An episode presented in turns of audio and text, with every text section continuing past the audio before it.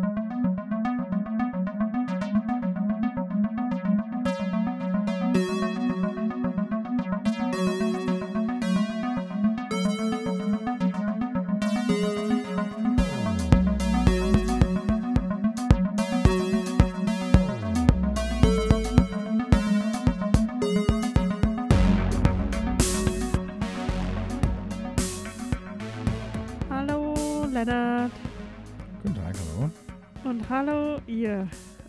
herzlich willkommen zu einer neuen Folge.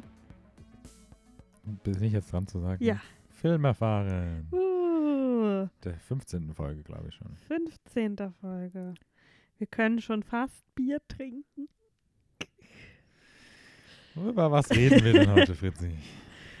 Wir reden über eine ganze Menge Kram Aha. und sogar zwei Doku-Filme. Mhm. Ich weiß gar nicht, ob wir bis jetzt schon mal über Dokus gesprochen haben. Free Solo. Free Solo, genau. Aber sonst, genau, wir haben zwei Dokus. Ein Blockbuster after Blockbuster. richtig, ein Oldie haben wir auch dabei. Wie- Heute ist wirklich eine Richtig. gemischte Tüte. Genau. Ja, man könnte meinen, jemand wäre krank gewesen und hat es verpasst, noch mehr Filme zu schauen oder mal zwischendurch eine Folge aufzunehmen. My Aber was kann man nun mal machen?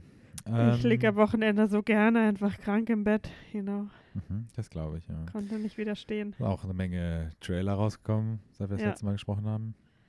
Hey, Heute ja. kam noch eine Spoiling News zu einem klassischen Reboot, Einen klassischen Reboot. einem Klassiker-Reboot. Nosferatu. Nein. Oh, Ähm, schade. Genau. Mit was willst du denn anfangen?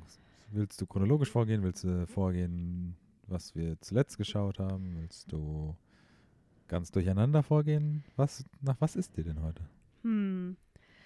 Ähm, wir können gerne einfach chronologisch durchgehen, wenn du möchtest. Wir Okay. haben jetzt keinen, glaube ich, der so als der Film der Woche raussticht. Okay. Wa- Was würdest du denn sagen? Was Nö, Film- nö, nö, lass das ja, mal. du, da- uff, jetzt will ich Nee, ich von den Sachen, die wir jetzt besprechen und die ich geschaut habe, habe ich auf jeden Fall einen, der so für mich jetzt herausgestochen hat. Aber Du meinst herausgestochen wie ein Lighthouse? wow. Dann fangen wir doch einfach mit Lighthouse an. Also nicht chronologisch. Okay. Ja, nee, wenn du jetzt schon so eine super Ja, Überleitung okay. gemacht hast, also dann nutze ich die doch gleich und äh, gut. spring mit auf. Ähm, wir haben The Lighthouse geschaut Richtig? von Dave Eggers. Mhm. den wir schon sehr mochten von seinem Regiedebüt The Witch. Mhm. Und seinem Und- hoffentlichen Reboot von Noster. Noster- das habe ich schon mal versucht. Ja, genau. Richtig. genau. ähm, und ich glaube, wir müssen hier auch nicht viel zum Inhalt sagen, weil so viel Inhalt Story, Story-wise gibt es jetzt auch nicht. Ähm, es geht mehr so, finde ich, um den Film als Gesamtwerk. Aber im Groben sind es zwei Schauspieler im Fokus, Willem Dafoe und Robert Pattinson, die zwei Lighthouse Keepers, wie nennt man das, Le- Leuchtturmwärter, ja, Der Green Gerade Goblin so und der neue Batman. Richtig. Äh, spielen, die ähm, auf einer einsamen Insel äh, einen Leuchtturm bewachen und Mhm. dort ein bisschen dem Wahnsinn verfallen. Mhm. Genau. Ähm, was, was sagst du denn zu The Lighthouse? Ähm, ich bin, glaube ich, nicht bewandt genug in der griechischen, griechischen Mythologie, um den Film vollends zu verstehen. Ähm, mir ist im Vorfeld schon bewusst gewesen, das wurde mir, ich weiß, kann man jetzt nicht sagen, dass es mir gespoilert wurde, weil ich sehe es jetzt nicht als Spoiler an, aber ich habe im Vorfeld schon gewusst, dass es irgendwie so eine so gesehen werden kann als moderne Interpretation dieser griechischen Prometheus? Prometheus. Ja. Du meinst nicht den, das Alien Nein, Ähm. aber das ist ja auch eigentlich eine, eine, eine griechische Sage. Prometheus gibt es nicht erst seit Das, äh, aber, ja, ja, aber es ist Poseidon, also der Wasser-Dude ist ja Poseidon. Nein, Prometheus ist doch der, der das Feuer gestohlen hat, oder nicht? Also einer von uns beiden ist jetzt auf jeden Fall falsch. Wir gehen jetzt einfach davon aus, dass du falsch liegst. Um, Nein, ich, das- lieg, ich bin mir ganz sicher. Ja, dass du dir ganz sicher bist, ist mir klar, aber ich bin Das mir ist nämlich auch halb der, sicher. der auch an, der, dem seine Leber dann immer gegessen wird. Okay. Jedenfalls war mir im Vorfeld bewusst, dass es um eine griechische Geschichte, äh, moderne Interpretation von Poseidon meiner Meinung nach geht. Vielleicht auch Promet Prometheus, ich weiß es nicht. Siehst du, so wenig weiß ich schon. Jedenfalls ähm, war mir das bewusst. Ich äh, habe hab aber auch ganz ehrlich, also man muss jetzt auch mal ehrlich sein, mir war bewusst, bevor ich in den Film gegangen bin und das gehört habe, dass ich das eh nicht komplett für mich verstehen würde. Ich habe trotzdem sehr viel äh, Spaß gehabt. Das ist ein super guter Film. Ich fand, war von Sekunde 1 gefesselt irgendwie. Also diese erste Szene, wie sie zusammen auf die Insel fahren, so beginnt der Film ja auch, ist jetzt kein großer Spoiler, bis zur letzten Szene, was auch immer das ist, habe ich irgendwie das Gefühl gehabt, ähm, ja, also ich habe einfach Lust gehabt, den beiden zuzuschauen und ähm, es ist auch ein extrem gutes Schauspiel gewesen, fand ich. Ich fand es tatsächlich sogar, ich meine, William Defoe hat halt einfach 50 Prozent seines Schauspiels war halt einfach sein geiles Aussehen so in dem Film. Also er sah halt einfach aus wie so ein abgefuckter Leuchtturmwächter. Ähm, wir haben den zum Glück mit Untertiteln gesehen, was ich auch schon im Vorfeld gehört habe, weil es sehr, er ist ja sehr bekannt auch bei The Witch schon für eine um, sage ich mal, sehr besondere Sprache in seinem Film zu verwenden. In The mhm. Witch war es ja so ein Altenglisch, oder wie heißt das? Ja, ich glaube. Mhm. Also was er ja da auch wirklich von so Manuskripten G genau, richtig. übernommen hat. Und hier ist es halt wirklich so ein, ich weiß, so Captain Blaubeer-Englisch, würde ich jetzt mal sagen. also geh mal das, wie sagen so Seemannsgarn nennt Seemannsgarn, man das doch, genau. Ja, Captain Blaubeer-Deutsch. Captain Blaubeer Deutsch oder Seemannsgarn? Die sprechen, sprechen so wie bei Spongebob ähm, dieser Pirat, der, der das Lied am Anfang immer singt. Ja, genau. Mhm, das ist super gut Ich glaube, so haben wir es jetzt am besten erklärt. Richtig, ich glaube, jetzt hat es jeder verstanden. Ähm, genau, aber das Schauspiel ist wirklich extrem gut. Es ist auch super krass gut dargestellt, finde ich, diese Einsamkeit, die diese Charaktere, der Charakter, wie auch immer man das sehen möchte, so äh, erlebt auf dieser Insel und wie sie halt einfach immer mehr ähm, zerfallen der, der mhm. die Charaktere. Ähm, ich finde ihn teilweise sogar auch sehr lustig trotzdem. Also er durchbricht das manchmal so ein bisschen irgendwie, was jetzt, ich habe jetzt The Witch auch ewig nicht mehr gesehen, aber was The Witch zum Beispiel jetzt als Vergleich gar nicht hatte irgendwie, weil der für mich jetzt in Erinnerung sehr ernst und düster dauerhaft war. Und ich finde, hier war das so ein bisschen, so ein ganz klein bisschen schön, einfach mal, dass er damit so ein bisschen gespielt hat und es so ein Hauch lustig auch zwischen den war. Also, ich meine, die Möwen-Szene Wir waren in einem kleinen Kino, aber ich weiß nicht, ob ich am lautesten gelacht habe, aber ich fand es auf jeden Fall Glaube, lustig. Ja. Ähm, genau, und ich weiß nicht, ich fand also wirklich, ich wiederhole mich, aber dieses Schauspiel zwischen den beiden hat mich wirklich dermaßen gefesselt. Ich habe tatsächlich auch sehr viel immer auf die Untertitel schielen müssen. Ich versuche das ja immer ähm, auszublenden, was bei Untertiteln auch immer sehr schwer ist. Ich bin auch kein Fan von Untertitel in Film, aber ähm, in dem Fall war es trotzdem sehr hilfreich, weil also nur auf Englisch, auch wenn ich wirklich, oder wir ja fast wirklich alles auf Englisch schauen, war mir das dann auch wirklich too much dann teilweise. Aber man muss sagen, es war jetzt auch nicht sehr dialog-heavy. Nö, aber also. wenn sie dann halt mal wirklich in, in Dialog waren, die zwei Charaktere, dann haben sie auch manchmal sehr schnell gesprochen und Willem Dafoe hat halt auch einfach Sachen gesagt, die er akustisch auch einfach in keine Sprache einordnen konnte teilweise. Würde ich mal so sagen. Ja. Ähm, und was ich auch noch sagen möchte, ähnlich wie The Witch sah der Film halt auch einfach richtig schön aus. Ich weiß jetzt ehrlich gesagt nicht, ich kann jetzt keine Props an den Kameramann geben, weiß nicht, wer das ist, habe jetzt nicht nachgeschaut. Aber ähm, sieht wirklich sehr schön aus. Es habe auch eigentlich, hätte ich jetzt erwartet, dass mich das jetzt nicht stört, aber ein bisschen mehr beeinflusst, dass der Film auch in so einem 4 zu 3 Format schwarz-weiß dauerhaft mhm. gedreht ist. Das war gar nicht so. Ähm, es war einfach sehr azi aber es hat für den, also das Gesamtkonzept des Films hat einfach dadurch, ähm, hat, hat insgesamt sehr gut gepasst. Mich hat es ein bisschen genervt, weil vor mir eine Frau saß, deren Kopf halt so in der Mitte des Bildschirms so reingeragt hat bei mir. Und ich glaube, sonst wäre das äh, mir nicht so doll aufgefallen, weil dann der Bild, das Bild ja so viel breiter gewesen wäre. Mhm. Aber so hat mich das so genervt die ganze Zeit und ich musste mich immer richtig strecken, damit ich auch alles sehe. Vor allem halt die Untertitel. Das ist halt ein Problem von kleinen Menschen. Ja, Lennart hat auch so gesagt, nee, ich tausche jetzt nicht den Platz mit dir. Hast du dir selbst eingebracht. Wir haben schon die Plätze gewechselt, falls ja. du den hast, weil du Scheißplätze gekauft hast. Ja, das war, der, der Raumplan war sehr ähm, irreführend. Ja. Ähm, ja, genau. Ähm, was wollte ich jetzt noch sagen? Also es gibt doch so ein paar Sachen, die man jetzt noch erwähnen könnte zum Spoiler-Bereich, weil ich will jetzt auch nicht so, zu viel über den Film verraten. Es ist halt, je weniger man über den Film weiß, wow, was habe ich gerade gesagt? Je weniger man, man Moment, Moment, je weniger man über den Film weiß, oh, das war hart, ähm, umso besser ist es wahrscheinlich auch wieder in dem Fall. Was man ja auch sagen, das sollten wir mal diskutieren in so einer Sonderfolge, ob das für alle Filme gilt. Aber ähm, da, sorry, jetzt bin ich kurz abgelenkt. Ich glaube, man sollte mal so eine Skala einbinden, wann sowas zutrifft und mit welchem Wert sowas zutrifft. Wie? Ob es gut ist, nichts über den Film im Vorfeld zu wissen. Ja. Dass das so ein Wert ist, so fünf Punkte ist so Max, ein Punkt ist Minimum.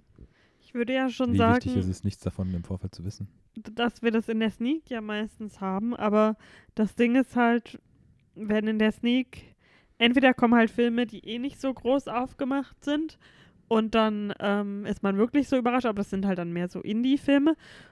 Aber wenn ein großer Studiofilm kommt, dann haben wir ja meistens den Trailer trotzdem schon, auch wenn wir vielleicht nicht wussten, dass wir den Film an diesem Abend schauen werden, trotzdem schon Trailer und sowas dazu gesehen. Das finde ich dann, immer so ein gibt es bisschen. allerdings auch noch Tage, wo Black and Blue läuft und du einfach nur kotzen möchtest. Aber Und dann gibt es Tage, wo Le Mans läuft, wo ich mit Absicht niemals einen Trailer geschaut habe. Ist ja egal. Ähm, was wolltest du denn noch zu Lighthouse sagen? Wie hat er dir gefallen? Ähm, mir hat er auch gut gefallen. Ich habe ihn wahrscheinlich unter schlimmsten Bedingungen geschaut, weil wir ihn unter der Woche abends um neun erst angeschaut haben. Worst case. Ja, ich für mich schon, also weil das ist dann so, äh, man ist schon irgendwie so ein bisschen fertig noch äh, und das ist ja dann schon recht später Filmbeginn und irgendwie habe ich auch zwischendrin dann vercheckt, wie lang der geht und dachte dann einmal, er wäre bald zu Ende und dann war Bist aber so nichts halb aufgestanden und Ja, deine Jacke gepackt und richtig. Ähm, deswegen, da, da habe ich mich manchmal ein bisschen hibbelig so gefühlt, weil ich einfach nicht mehr sitzen konnte. Aber trotzdem muss ich sagen, dass ich ihn gut fand. Aber mehr so, also ich glaube, das ist bestimmt super toll, diese Symbolik. Und ich bin mir ganz sicher, dass es Prometheus ist, weil, weißt du, der, hat- der, der ich weiß, sie sagt jetzt nicht ähm, Aber er auswendig. spricht ja auch von Poseidon in dem Film, ne? Ja, weil er ein Fischermann-Dude ist. Vielleicht verwechsel ich es auch. Ich sage ja nicht, dass Ja, du du falsch verwechselst das. Ich bin. Ich bin mir nicht ganz sicher, sicher. dass du falsch liegst, aber. weil Prometheus hat irgendwie das Feuer gestohlen und wurde dafür halt damit bestraft, dass Ja, er seine einfach- Leber von einem Vogel gegessen wird. So wie das ähnlich in diesem Film passiert. Hallo, hallo, hallo, hallo. Das Hallo. Okay, ja. Mhm. Ähm, aber was ich an dem Film irgendwie, ich weiß nicht, ich finde es halt erstens mal einfach cool, dass wir äh, 2019 ins Kino gehen können und ähm, einen Film in Schwarz-Weiß in, ich will immer einfach sagen Instagram-Format. Wie nennt man denn so ein Square-Format? Also was die, weißt du, was die genauen Maße sind? War es nicht 4 zu 3? 4 doch- zu 3? Ja, sorry, ich kenn mich da nicht. Ja, aber so sieht es für mich aus halt, wie so ein, wie so ein Machst Instagram-Post. du das so für dich, so das alte Super RTL oder so? Wenn du deine Comics früher geschaut hast, war es ja noch nicht Widescreen ganz am Anfang oder bist du noch so. Nee, du hast es doch auch noch erlebt, oder nicht? 4 zu 3. Was? Jesus, okay. Meinst bitte. du im Fernsehen oder wie? Ja, 4 zu 3. Ja. 16 zu 9 kam noch erst später. Ja, aber im Kino halt nicht. Okay, ja. Jedenfalls äh, finde ich das cool. Ich komme halt noch aus der Stummfilmsaga, das äh, Ära, deswegen. Egal, ja, sorry. Ich höre auf, dich zu unterbrechen. Ähm, äh, und ich finde halt diese, die, also du weißt ja, ich bin ja immer gar kein Freund von Filmen, in denen es um alte weiße Männer geht. Mhm. Äh, aber in so einem Fall finde ich es halt, dass der ist halt, der Film hat einfach so viel Charakter und ist so außergewöhnlich und einfach mal in jeder Art und Weise nicht normal, Mhm. dass ähm, das einfach in den Hintergrund äh, gerät und dass es halt einfach so aufs Schauspiel fokussiert und ich finde, die zwei Schauspieler sind auch so richtig noch so, was es heute nur noch so selten gibt, einfach so Schauspieler, die Mhm. wirklich so leidenschaftlich Schauspielern und das so wirklich als ihre Berufung ansehen. Und das merkt man, finde ich, bei denen so sehr.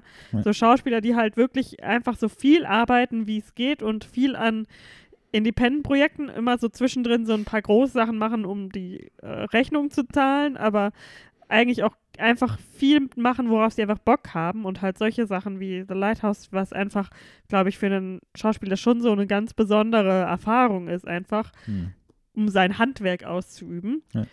Und ich finde, das ist einfach, deswegen habe ich den so gerne zugeschaut dabei, wie sie so, ja, das ist halt schon so sehr über the top, äh, über the top, Mhm. over the top gewesen, viel und aber so mega theatralisch viel, auch so in äh, Theater, also wie auf Mhm. der Bühne gespielt so ein bisschen. Und ich meine, Willem Dafoe hat Dreck geschluckt, also Mhm. mehr Commitment geht eigentlich nicht. Das stimmt, ja.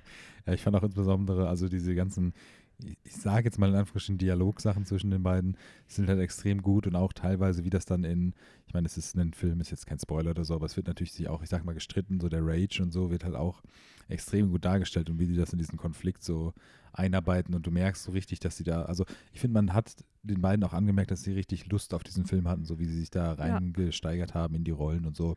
Das fand ich schon extrem gut.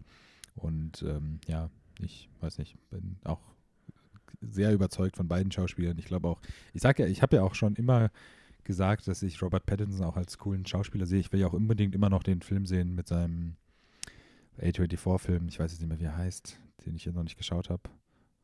Wo er, Ähm, ja, also weiß ja, was ich meine. die von denen, die Ut- Uncut Gems gemacht haben. Genau. Good Time. Good Time heißt der, ne? Genau, ja, nur der Good soll Time. richtig Ja. gut sein. Genau, da haben wir leider immer noch nicht geschaut. Ich muss mal, müsste mal, mal schauen, ob man den kaufen kann irgendwo oder Streamline, whatever. Ja. Aber da habe ich auch richtig Lust drauf. Ähm, findest du, dass Willem Dafoe ein A-List-Schauspieler ist? Naja, der ist halt super lang schon im Hm. Business. Ähm, ich habe ja gerade letztens mal äh, bei How Did This Get Made, dem Podcast, hatten sie einen Film, wo er, das ist so ein erotischer, also wie es, ich glaube 80er Jahre war das so ein Basic erotischer so, 80er. Krimi-Thriller Mhm. mit, äh, ich glaube mit Madonna. Also der ist schon so lange halt einfach dabei. Ich finde schon, dass der ein A-List-Star ist, aber halt ja so ein Gesetzter, weißt du? Mhm. Äh, und ich meine, Also ich würde es auch so ungefähr definieren. Ich, find, ich fand das nämlich so interessant, einfach nur, dass du das ja eigentlich heutzutage, würde ich jetzt mal sagen, also ich, mir fallen jetzt auch Gegenbeispiele direkt ein, aber dass es super selten ist, dass man wirklich auch so richtig große Schauspieler mal so in so einem, klar auch Indie- oder, oder Experimentfilm, wie man das jetzt sehen möchte, mitspielen, aber auch einfach so, einfach nur zwei Leute Ja. so einen ganzen Film tragen. Ähm, und das dann auch mal so ein A-List-Schauspieler macht, das finde ich einfach auch äh, richtig cool. Also A-List-Schauspieler halt, wie gesagt, in Anführungsstrichen, aber ja, ähm, ich finde halt, er könnte schon, der, es gibt bestimmt, wenn man sich damit länger auseinandersetzt, viele Para, Para? Parallelen zwischen ihm und Robert Pattinson. Genau, So. klar, ja.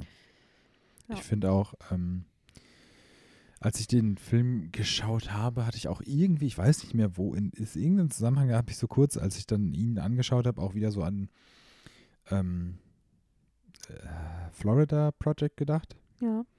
Da fand ich ihn ja auch echt gut in dem Film. Und irgendwie schafft er das auch immer in verschiedenen Rollen. Also das, was du ja in Leonardo DiCaprio nicht so siehst, äh, sagen wir es mal so, sich so in verschiedene Rollen komplett anders so irgendwie so hineinzuversetzen und das halt auch wirklich grandios zu spielen.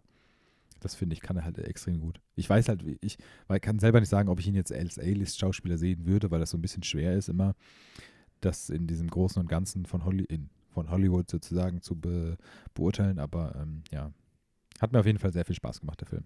Um es jetzt mal so ein bisschen zu beenden. Ja. Hast du, hast du sonst noch was oder? Zu Lighthouse nicht. So leid das nicht, okay. Dann ähm, springen wir doch einfach mal weiter zum nächsten Film oder zur nächsten Doku. Mit was willst du denn Oder weitermachen? soll ich äh, kurz was zu Dr. Sleep noch sagen? Du hast Dr. Sleep gesehen. Ja. Ich habe Dr. Sleep gesehen, meine Kinder. Mhm. Ähm, Nee, ich glaube, da hast du letztes Mal schon drüber gesprochen, ne? bist du dir ganz sicher? Ich bin mir nicht ganz sicher. Ich weiß, dass du mich irgendwann mal gefragt hast, ob ich nicht, ob, dass ich Shining nicht geschaut hätte und ich dann gesagt habe, dass ich Shining schon geschaut hatte. Mal, Ja, wahrscheinlich, als ich dich gefragt habe, ob du mitkommen willst. das weiß ich nicht. Ja. Ja, wie war er denn? Ähm, ich war überraschenderweise sehr positiv Okay. überrascht. Ähm, ich habe The Shining nie fertig geschaut. Ich weiß aber eigentlich komplett, was passiert, weil durch diverse Bachelorarbeiten und was weiß ich was. Na, ich habe eine nur geschrieben, aber durch diese. Wollte sagen, hast du das. Weiß ich. Ich habe noch einen Bachelor reingeschoben zwischendrin. Hm. Äh, genau, deswegen, ich weiß nicht, dann hat, war, hat mich irgendwie nie die Motivation gefunden, weil es ja doch ein sehr langer Film ist. Ich habe ihn einmal angefangen zu schauen in, auf einem Flug äh, und musste bei der nackten Frau ausschalten, weil. Ja, aber das hast du mir schon mal erzählt. Ja, das habe ich dir erzählt, aber, als ich. Ja, ist ja auch egal, ja. Mhm, sorry. Wenn ich schneidest du Ich- einfach ich diesen ganzen hab's- Teil raus. nee. Ähm, was mich nur interessiert, ich fand ja. Ich hab oder- ja noch gar nichts ja, dazu oh, gesagt. Okay, alles klar. Aber du hast ja alles schon, schon mal gesagt, deswegen kann ich dich unterbrechen. Also, ähm, es ist eine ganz, ganz andere und sehr, sehr unabhängige Geschichte. Also, man, äh, vielleicht, wenn ich den Film jetzt nochmal, werden mir noch mehr Sachen aufgefallen. Man sollte ein grobes an Verstehen davon haben, was das Shining, also das Shining an sich ist, was es bedeutet, wenn jemand scheint. Ähm, und es sind, es äh, gibt teilweise nachgestellte Szenen vom Film, was mich ein bisschen Mhm, okay. komisch berührt hat. Äh, das fand ich ja, also mit anderen Schauspielern nachgespielt nochmal, so die ikonischsten Stellen. Ähm, aber im Großen und Ganzen geht es ja dann um Ewan McGregor als erwachsenen Danny und äh, um so eine Gruppe Wesen, die sich von diesem Schein ernähren. Und äh, die Geschichte fand ich echt cool eigentlich. Also diese Wesen waren, diese Gruppe an so Blutsaugern, nenne ich sie jetzt mal, war cool dargestellt. Das war, man hat verstanden, warum sie das so, also das, man hat so ihren Werdegang so ein bisschen nachvollziehen können. okay. Und ähm, ich fand Ewan McGregor gut und ich fand auch dieses kleine äh, Mädchen, was er findet, was auch scheint, äh, hat so super gespielt. Und ähm, es gab ein paar echt coole Szenen drin und ja, ich hatte meinen Spaß so damit, mit so einem modernen Horror-Thriller basierend auf einem alten Klassiker. Okay. Ich glaube, er ist allgemein nicht ganz so gut angekommen, aber ja, er ist sehr lang, auch wie der Original Shining. Ja, hatte aber meinen Spaß damit. Was würde dich denn interessieren? Ich ähm, habe damals, als ich den ersten Trailer gesehen habe, hatte ich auch extrem Lust auf den Film irgendwie gehabt. Ich fand aber diesen zweiten Trailer, der diese Geschichte dann mehr gezeigt hat mit den Menschen, die sich von diesem Shining ernähren und sowas, das fand ich dann wirkte so generisch und ich hatte irgendwie das Gefühl, ich sehe jetzt schon wieder diese, diesen ganzen Film vor mir in diesem Trailer und hatte dann einfach echt keinen Bock, mir den nochmal anzuschauen. Also vielleicht war das auch blöd von mir und ich freue mich, wenn ich ihn dann mal irgendwann nachholen kann oder so. Der läuft ja jetzt sicherlich nicht mehr im Kino. Aber das hat mich, ach, das hat mich echt so richtig dann zurückgelassen, dieser zweite Trailer. Ich fand schon, also natürlich, man äh, sieht den Großteil, was so das Storygerüst ist Hm. im Trailer. Äh, was ich aber besonders beeindruckend fand, äh, Jacob Tremblay spielt mit in dem Film, was ich vorher nicht irgendwie auf dem Schirm hatte. Ja? Okay, ja. und ist in einer sehr, also ich hätte nicht gedacht, dass der Film da hingeht, Szene Mhm, okay. involviert. Äh, Im Sinne von, dass sie so, ich weiß nicht, was für eine FSK der Film im Endeffekt hat, aber äh, es wird ich dachte heavy. 12, aber vielleicht hat er auch 16. Aber mehr. Also ich würde sagen mindestens 16. Okay. Ja. Ab 18 war er in Deutschland auf jeden Fall nicht. Äh, das hat mich sehr geschockt. Okay. Weil mit Kindern und Horror Ja. und Kindern was antun ist ja immer nicht so easy in Nicht so Filmen. easy going, ja, das stimmt. Genau, also ich kann ihn empfehlen, wenn er dann, ähm, wenn er noch läuft bei euch oder dann auf äh, Home Video Release. Kann man sich anschauen, aber wie gesagt, man muss sich darauf einstellen, dass er sehr, sehr lang ist. Hm. Aber ich musste nie aufs Klo zwischendrin. Das ist beeindruckend. TMI, aber Mhm. War sehr stolz. Dann wollen wir weitermachen mit der ersten angekündigten Doku. Mhm. äh, jetzt auf Amazon zum Streamen. Meinst Netflix? Ah ja, stimmt, Netflix. Ups. Ähm, Bikram Yogi Guru Predator. Das klingt nach Spaß. Ja. Da waren so gut drauf. Ähm, dachten uns jetzt eine viel gut Doku. Hm. Bikram. Bevor wir uns noch, äh, bevor wir uns ähm, zum Hot Yoga begeben, hatten wir noch ein bisschen Zeit. Genau. Ja, das erzählt halt die Geschichte, die, ich weiß nicht, ob es in Deutschland halt komplett irgendwie gar nicht relevant war oder so. Ähm, die Geschichte ist um Bikram, Big, Bikram, Bikram, sagen Bikram, sie oft. sagen sie so. ähm, der Mensch, der angibt, das Bikram-Yoga erfunden zu haben. Eine Art Yoga in einer Heizungsanlage, äh, also Ja, Hot es- Yoga. Also sie wollen damit so das Klima in Indien nachahmen, so ein bisschen. Genau, So. und es ist dann halt so ein Trendding gewesen in Amerika, in den, was waren das, 80ern noch? 80ern, ja. Also das, das geht schon lange zurück, diese Geschichte. Wenn nicht sogar schon früher.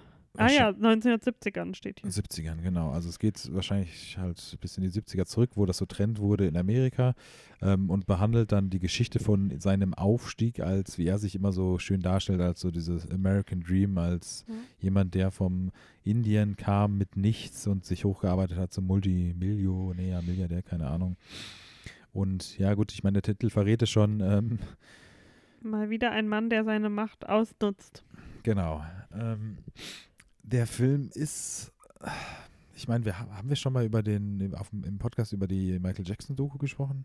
Ich glaube nicht. Ich glaube auch nicht, ne? Also der Film ist ähnlich irgendwie so, so verklemmend, bedrückend irgendwie so vom Feeling her. Ja. Also du ahnst, du weißt auch schon, worauf es hinausläuft und sowas. Und was es dann halt am Ende eigentlich am schlimmsten macht, ist die Meinung äh, bestimmter Leute, der Outcome selber der Geschichte und ja, die Das Zukunft, die halt- die Doku gar nicht mehr abdeckt, die jetzt, der Jetzt-Zustand. Ja. Das ist halt eigentlich so das Schlimmste an dieser Doku.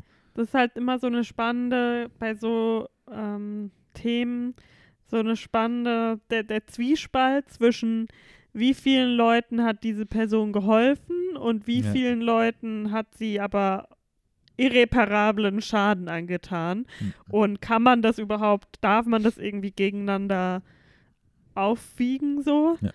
Ähm, und da geht es halt ziemlich viel drum.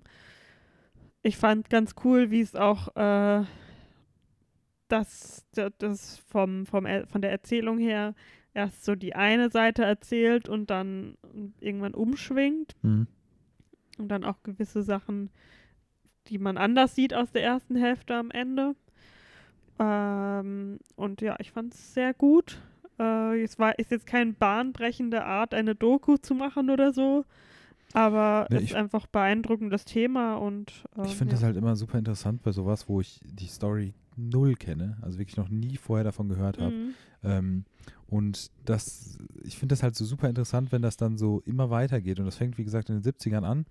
Und du denkst und du überlegst noch so, ist das, wann, wann war dieser, wann war dieser Climax? Also wann ist das so, ähm, ne, so hochgegangen, sage ich mal, wann wurde alles aufgedeckt, pipapo. Und dann zu erfahren, dass es halt jetzt, wann war das? Vor fünf Jahren, wann das dann Mhm. so, also irgendwie ist vor sehr kurzer Zeit, äh, ziemlich ähm, recent, wie man sagt, ähm, ist es dann alles so aufgepoppt und ähm, dann schaust du das so. Ich habe noch während wir die Doku geschaut haben, so parallel mal gegoogelt, ob es hier in München äh, diese Studios gibt selber, diese Yep. Big Room Studio. Und es gibt halt tatsächlich drei Stück.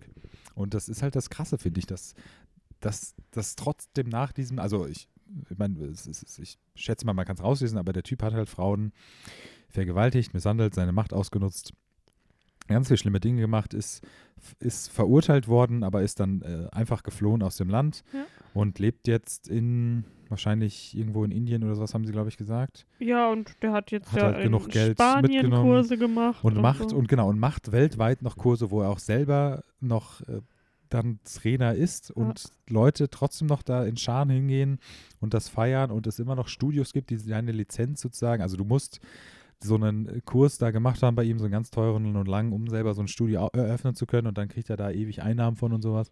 Ähm, Und dass, dass das immer noch so viel gemacht wird und so, das finde ich halt so, so äh, was heißt interessant, ist einfach krass. Ja. Diese Vorstellung. Und ich, das, das, das ist auch das Ding, was mich in dem Film am meisten irgendwie schockiert hat. Diese verschiedenen Ansichten auf der einen Seite, dass du dann diesen, diese eine Person hattest, die so krass in seinem Leben von ihm profitiert hat und dass er so sein Leben geändert hat, aber dann halt, dass er selber so einsehen musste, dass, dass er halt ein Monster ist und so und sich dann doch irgendwie davon abwendet. Aber auch dann die Leute, die das alles wissen und äh, wissen, was er getan hat und das auch so auch glauben, dass er das getan hat, aber einfach nö, ich würde das trotzdem immer wieder machen und ich mache das auch immer noch und ich unterstütze das und so. Das finde ich einfach super absurd.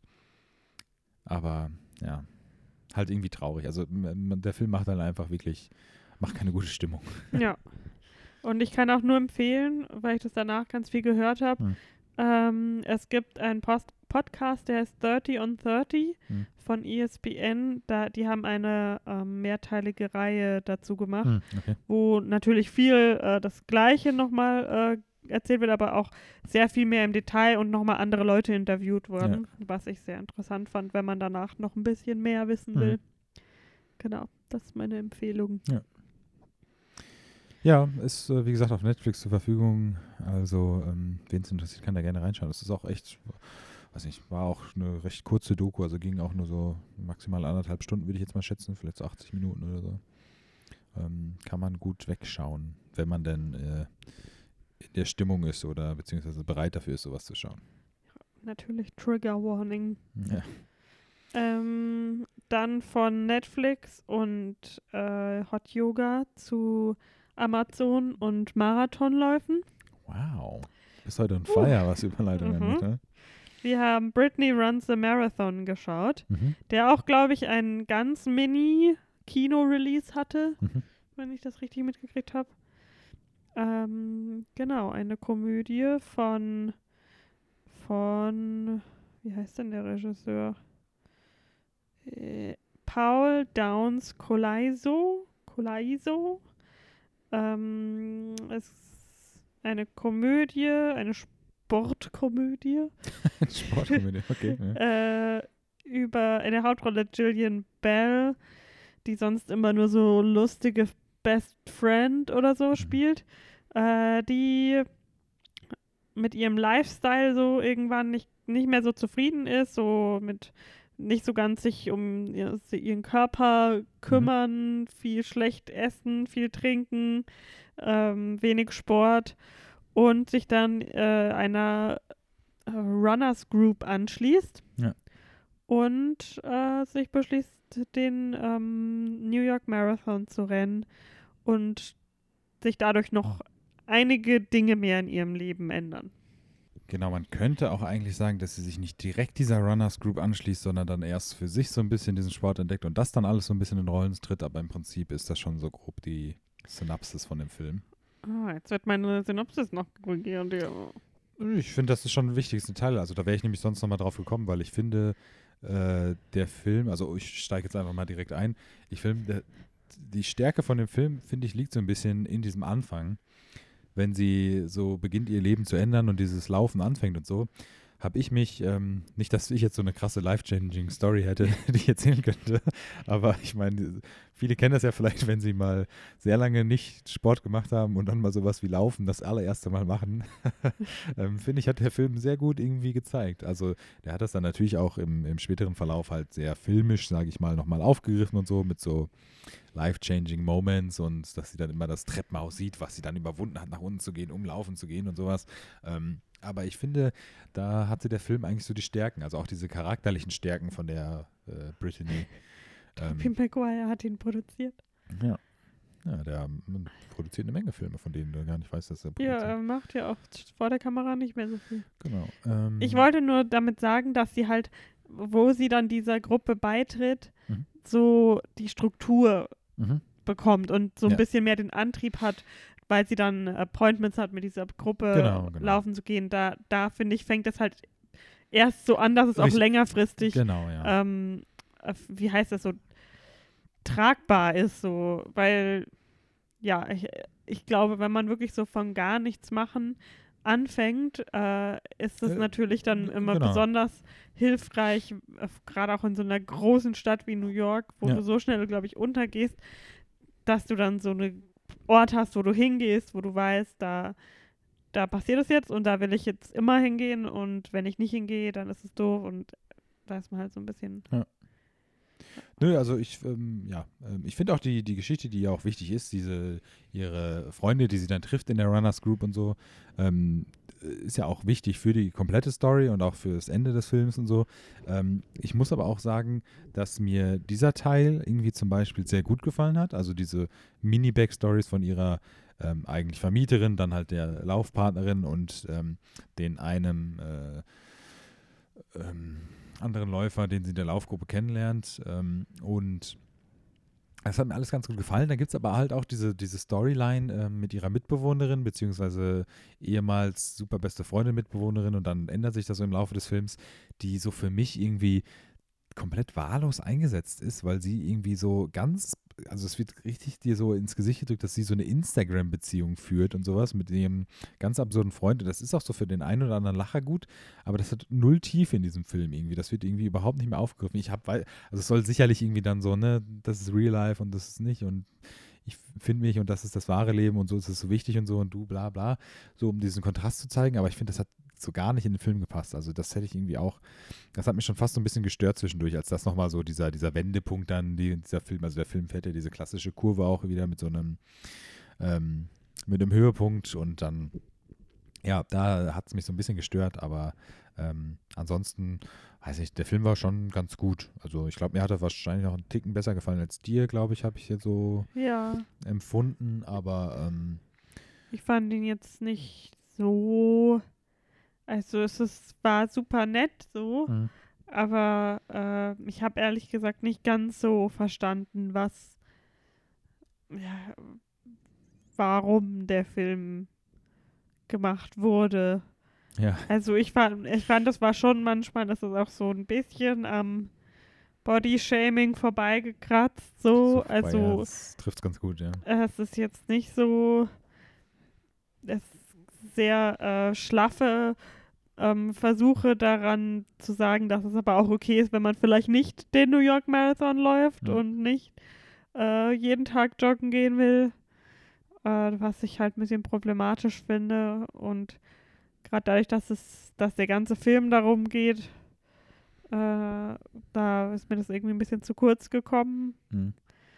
Ich fand Ja. auch so diese, diese Vergleiche, die er immer gezogen hat, so zwischen, also um, um darzustellen, wie sie sich fühlt und in was für einem Abschnitt ihres Lebens sie gerade ist, in der, im Zuge der Verbesserung, sage ich mal, ihres Lebens, fand ich das auch immer so ein bisschen fast schon anstrengend, welche Vergleiche und Bilder er dann immer so gezeigt hat, um das irgendwie zu verdeutlichen. Also es gibt dann so eine Szene, wo sie immer zur U-Bahn rennt und ihm nie jemand ihr die Tür auffällt und dann irgendwann, wo sie gerade in so einem Punkt ist, wo sie sich super wohlfühlt und so, dann natürlich irgendjemand und sie ist so ganz so, "Hä, was? Oh, sie haben ja die Tür auf. und das weiß ich nicht und dann am Ende halt, dass sie dann jemand anderem die Tür aufhält und Ja. so, diese Metaphern irgendwie, das, ähm, ja, das war schon so ein bisschen too much für mich, ehrlich. Vor allem hat das Also- meine Todesangst, mit dem Arm in der U-Bahn-Tür hängen zu bleiben, gefuelt.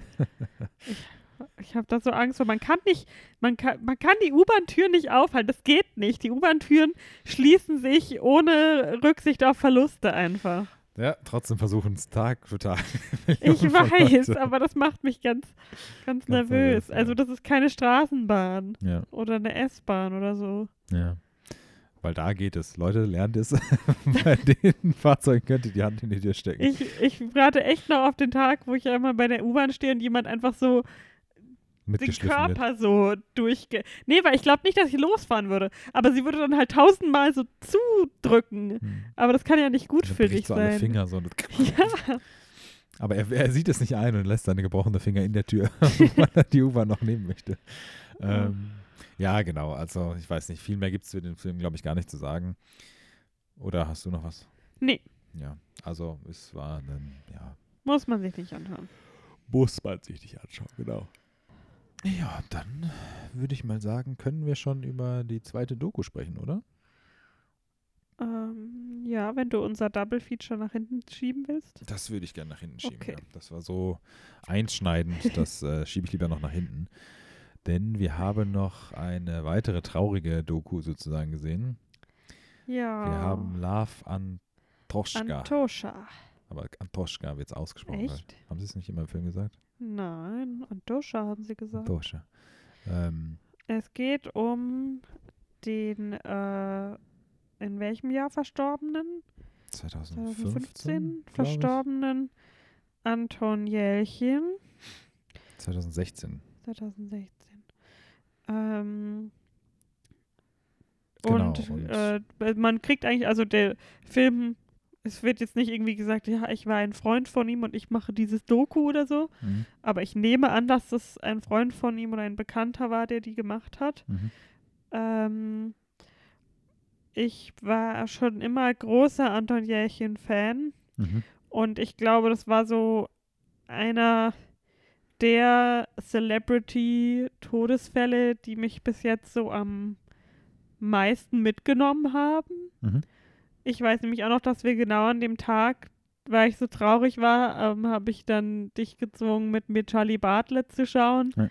weil ich den echt so viel in meiner, in meiner Jugend, die so lange her ist, Nein, ich mochte den Film halt so zur Schulzeit so gern und habe den so oft geschaut und ich fand den so toll und äh, ihn da drin natürlich auch so toll äh, und habe auch viele seiner anderen Filme, Mhm, mhm. haben wir ja auch gesehen.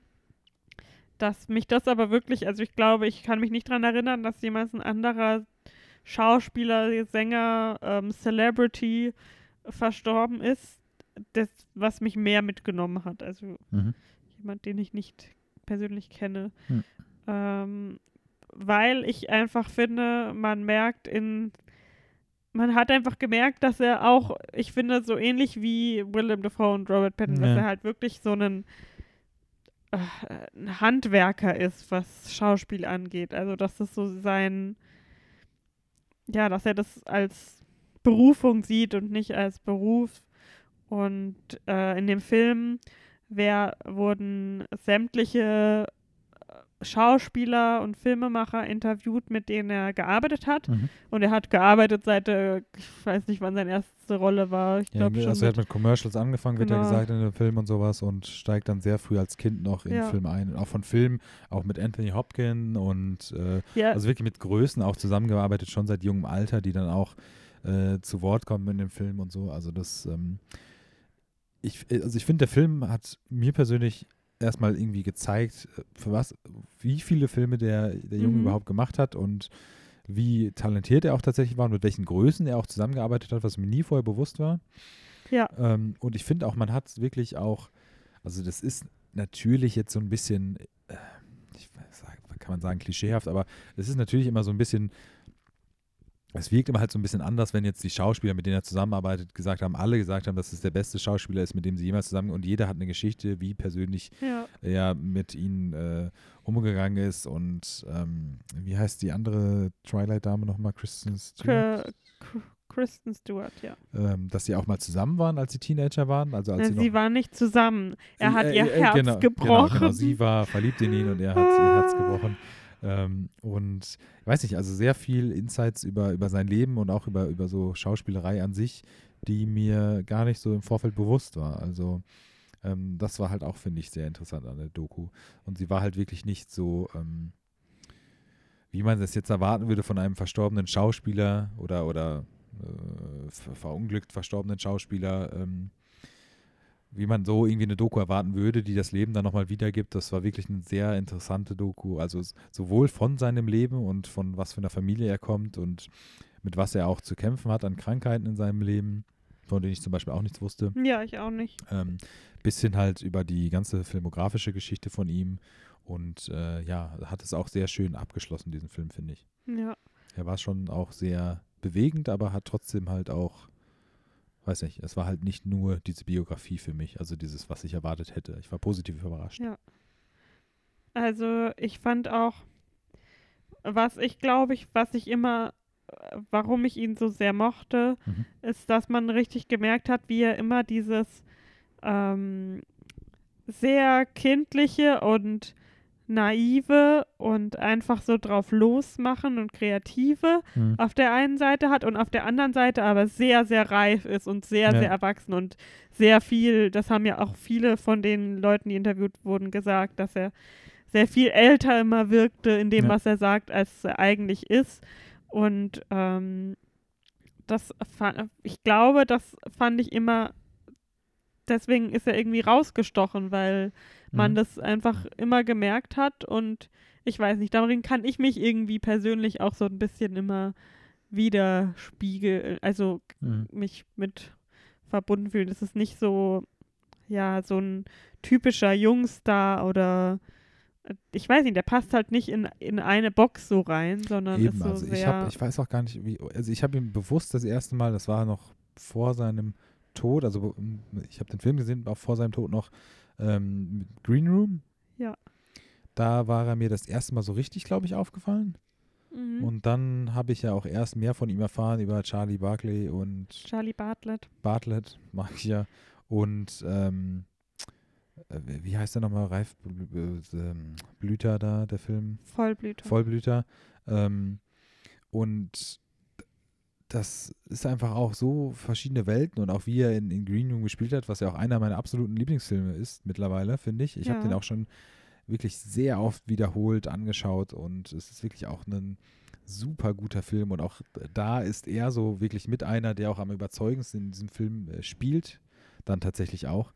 Ähm, das fand ich halt auch so gut und ich habe dann auch in dem Zuge damals schon von seiner, weil es auch so ein Teil in der ähm, in der Dokumentation, es geht halt darum, der Typ ist halt auch ein Multitalent, der spielt Musik, der, der singt, er, er spielt, was war es, Gitarre, glaube ich, oder Ja. sowas. Gitarre. Er, er schreibt, ähm, er war auch davor zu directen selber. Ja. Es, es wurde gegreenlightet, sein, sein eigenes Director-Projekt und ich hab, bin auch mal zwischendurch, habe ich auch von seinen Fotografien äh, Wind bekommen. Ja, das würde mich mal interessieren. Du als Experte in dem Gebiet, wie, was hast, sagst Als du zu Expertin seinen, ist ein ja, was sagst du zu seinen Fotos? Die man jetzt im Film gesehen hat Ja. oder die ich kenne? Ja, beides, wenn du welche sonst noch kennst. Also ich, gut, das meiste, was man halt von ihm kennt, ist halt auch, was in dem Film beschrieben ist. Also diese Ja. ganzen, äh, ja, es ist, es ist sicherlich, also es ist auch noch ein bisschen mehr oder so, aber es ist jetzt schwer irgendwie in eine Kategorie zu fassen, aber jetzt die Oberkategorie, sage ich mal, an Bildern, die es ähm, von ihm gibt, ist halt wirklich auch, ähm, es ist halt sehr künstlich, sage ich mal. Es ist in dem Film schön dargestellt, weil es dann erzählerisch auch gut ähm, in die Geschichte passt, ähm, wie er als immer, was heißt als immer, aber als noch erwachsen, also wirklich erwachsen werdender junger Mann dann so das Leben für sich entdeckt und dann halt so eine, seine erste Ausstellung war halt so über das Nachtleben und Ach, der hat auch Ausstellungen gemacht. es, ja, ja, klar. Ähm, so bin ich halt irgendwann damals aufmerksam geworden. Also die Fotos sind halt sehr, also man, also ja, ich will sowas nicht, ich will sowas nicht bewerten wollen irgendwie jetzt so. Ja, aber du Aber- hast ja wohl eine Aber persönliche sind super, Meinung super dazu. interessante Bilder, wirklich. Also ich meine, ich Okay. fand ja auch die Bilder, die sie jetzt ausgewählt haben, im Film zu zeigen, die sind schon super cool gewesen und super interessant. Ähm, aber es ist sehr künstlerisch und aber auch so was, was komplett Eigenes. Also das, das siehst du schon, dass es so, was, so wirklich was ganz Eigenes ist und nicht irgendeinen Stil kopiert oder sowas. Ja. Also was, was ja auch zu seinem Charakter einfach passt. Ja. Und ich finde einfach, wenn man sich anschaut, wer für diesen Film interviewt wurde, Dann- An, an A-List-Schauspielern. Ja, nein, einfach nicht, nur- nicht nur das, sondern einfach auch Leute, die ich persönlich so, sage ich, ich will jetzt nicht sagen respektiere, aber die Mhm. ich halt auch als Künstler super cool und authentisch finde. GLT. Also zum Beispiel Willem Dafoe oder Jodie Foster oder äh, Wobei, also, no hate, ich habe The Beaver nie gesehen, aber ja, das sieht wack aus. dass man Aber The ich finde Jodie Foster musste. einfach auch so als Person selbst sehr, äh, bewundere ich Ja, sehr. ähm, alles das, was sie gemacht hat. Hm. Und Bryce Dallas Howard, ähm, Martin Landau Hm. Und äh, Simon Peck, äh, Zoe Saldana, Kristen Stewart. Ich finde einfach, Kristen Stewart ist auch so eine coole Person. Hm. Einfach, ich weiß nicht, daran merkt man auch irgendwie, oh, was für ein cooler Typ er war. Hm. So die Leute, die er da ähm, so berührt hat und ja, dass sie wirklich alle so eine eigene Story hatten und man hat den allen abgekauft, dass sie auch, also dass das, sie das jetzt nicht nur Ja, überdramatisieren, ja, genau, genau, sondern ja, das schon, ja. dass sie auch teilweise echt noch mitnimmt, äh, Ja. der, der Tod von ihm. Hm. Und ja, ich, ich kann nur immer wieder von Charlie Bartlett schwärmen.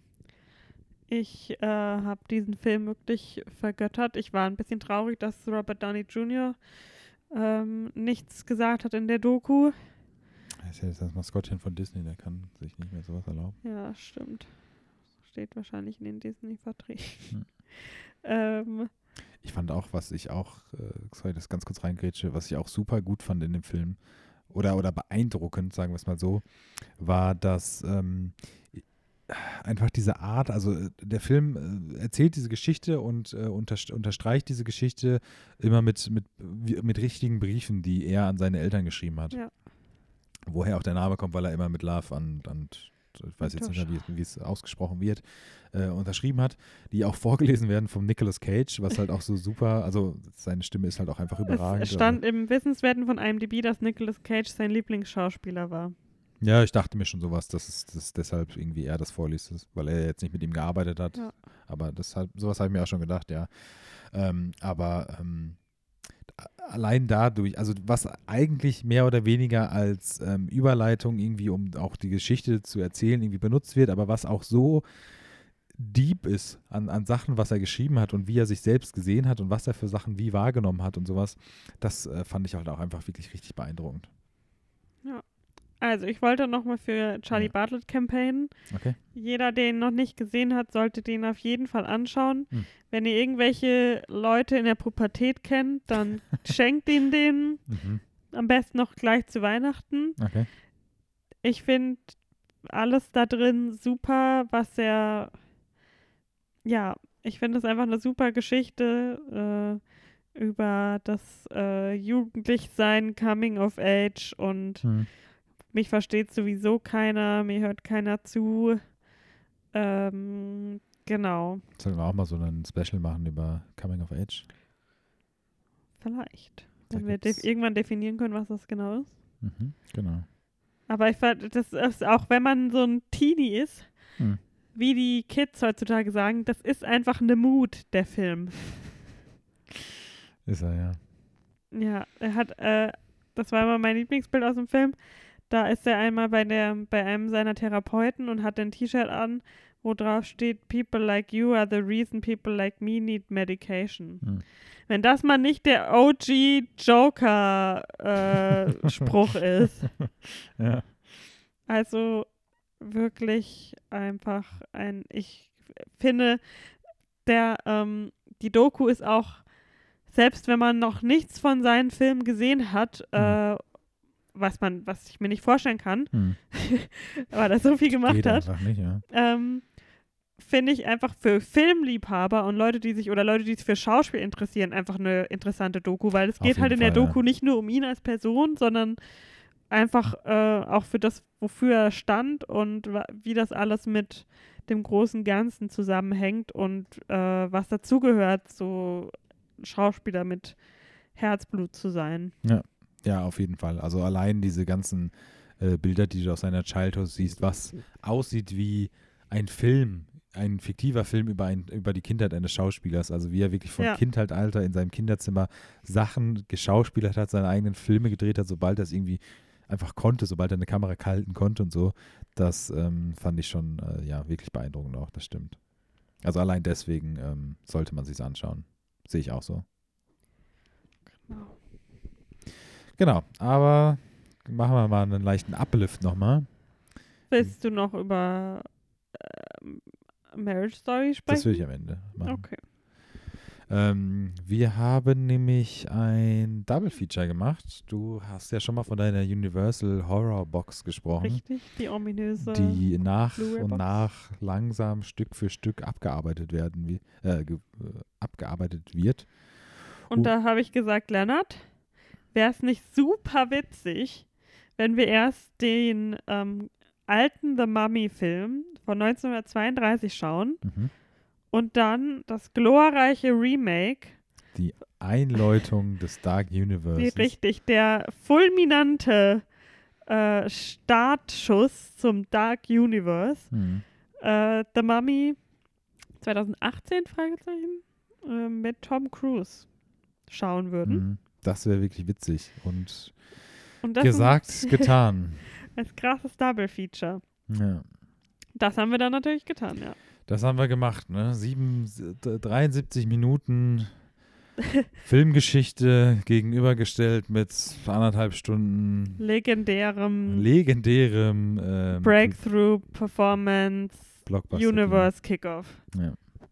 Richtig. Ähm, äh, was willst du erst was dazu sagen zum, zum alten The Mummy von Karl Freund? Ja, also es ist für mich jetzt ähnliches Erlebnis gewesen wie äh, Dracula. Dracula zu schauen. Es ist, wenn man sich darauf einlässt, auf jeden Fall auch beeindruckend und einfach das auch nochmal zu sehen, was damals als Epos an Film galt. Also ist jetzt vielleicht bei The Mummy ein bisschen übertrieben, aber was damals wie aus, also ja, logisch klar, der Film ist von 1932, ist einfach eine andere Welt, auch filmisch gesehen. Äh, Special Effects gibt es da einfach nicht. Also muss man einfach so sehen. Aber krasse Make-up-Effekt. Krasse Make-up-Effekte, das stimmt schon, die waren schon nicht Ja. ohne. Ähm, und ähm, ja, es ist, wie gesagt, wenn man sich darauf einlassen kann, ist es super interessant, aber es war für mich halt auch nur eine gewisse Art interessant, weil die Story trotzdem, vielleicht, vielleicht liegt es daran, dass ich einfach ähm, generationsbedingt verwöhnt bin durch äh, schnelle, viele wichtige, beeindruckende Sachen, die mich irgendwie am, am Ball halten müssen, sozusagen. Aber ähm, trotzdem hatte ich, sage ich mal, die erste Hälfte, des, die ersten drei Viertel vom Film oder sowas hatte ich, war ich auch mehr oder weniger interessiert und gefesselt und so, aber diese doch überschaubare Story, sage ich mal, fesselt einen dann, hat mich jetzt nicht bis zum Ende gefesselt. Okay. Oder wie siehst du das? Wie, wie hat dir der alte Film Also gefallen? ich fand ihn sehr viel ähm, spannender als Dracula. Ich konnte da irgendwie ein bisschen, ich habe das Gefühl, es gab mehr äh, Set-Pieces und mehr, Ja. es ging schneller voran sozusagen. Mhm. Gut, spannender hätte ich jetzt zum Beispiel nicht gesagt, aber ja, mach auch sag weiter. Äh, und ich finde einfach, ich finde diese Ära von Mhm. Hollywood Mhm. sehr interessant, wobei mich fast ähm, immer mehr das interessiert, was hinter den Kulissen passiert ist. Ja. Deswegen habe ich äh, nochmal eine Podcast-Empfehlung. Okay. Ähm, ich habe mir nämlich, nachdem wir den Film geschaut haben, die, ich glaube, sechsteilige Reihe zu Boris und Bela angehört vom Podcast You Must Remember This, Mhm. den ich sehr, sehr empfehlen kann, der sich mit so alten Hollywood-Geschichten befasst. Und äh, genau, da geht es halt in dieser Reihe um Boris Karloff, der hier die Mumie spielt und Bela Lugosi, der in Dracula den Dracula gespielt hat. Mhm. Und hinter dem, also ich weiß nicht, irgendwie finde ich die beiden super interessant und äh, war deswegen auch froh, dass wir den Film geschaut haben, weil das so eins der ikonischsten Monster ist, die er gespielt hat. Ja. Und ich finde äh, das Make-up mega gut, was sie gemacht haben Mhm. für die, also ganz am Anfang, wo er wirklich eine einmumifizierte ja. Mumie ist. Und dann auch später, wo er so, das sieht so ein bisschen aus, als hätte man sie, so wie bei American Animals so ein bisschen, wo sie sich so Klebstoff, Ja. ähm, um halt älter auszusehen, so Klebstoff ins Gesicht und dann so zusammen So faltig. faltig, genau. Klatschen, ja. So, und ich würde mich nicht wundern, wenn man ihm wirklich einfach knallhart Klebstoff ins Gesicht geschmiert hat. Ja. Äh, und wahrscheinlich kein, ähm, kein äh, so Kinderklebstoff, sondern Leim oder so. Mhm. Äh, das fand ich ganz cool. Und ich finde einfach so diese, auch die Geschlechterrollen in diesen Filmen immer so mega interessant, wie diese Monsterfilme eigentlich, finde ich, fast immer mehr Horror für Frauen sind, weil es immer Frauen sind, die komplett äh, willenlos gemacht werden, Genau, ja, also Männer. gegen ihren Willen z- gezwungen werden, irgendwas zu tun. Egal wie dumm die Männer sind, sie sind immer überlegen. Ja, also das halt einfach, dass du dein Körper nur noch als ähm, Hülle behandelt wird. Ja. Und äh, was ich mir aber halt da, damals nicht vorstellen kann, dass der Film für ein Frauenpublikum gemacht wurde. Ja, Weil früher war das, glaube ich, immer mehr so die Massen, für die was gemacht wird. Äh, genau, aber dass es halt in der Hinsicht fast schon feministisch ist immer. Mhm. Aber auf der anderen Seite natürlich auch ein super äh, männliches Thema ist, weil es immer darum geht, äh, es gibt halt immer diesen einen Typen, der eigentlich mit der Frau so anbandeln will, der aber dann nicht mehr interessant genug ist, weil äh, dann ist das Monster mit der dunklen Anzugskraft sozusagen. Mhm. Das war ja in dem anderen Film auch schon so. Und ich meine, in dem You Must Remember This Pod, äh, Podcast haben sie auch erwähnt, dass es sogar derselbe Schauspieler ist in diesem Film, der so den Mann, Ja, ja, ja. den, den Interest, Love Interest Mann spielt für Mhm. die Hauptdarstellerin.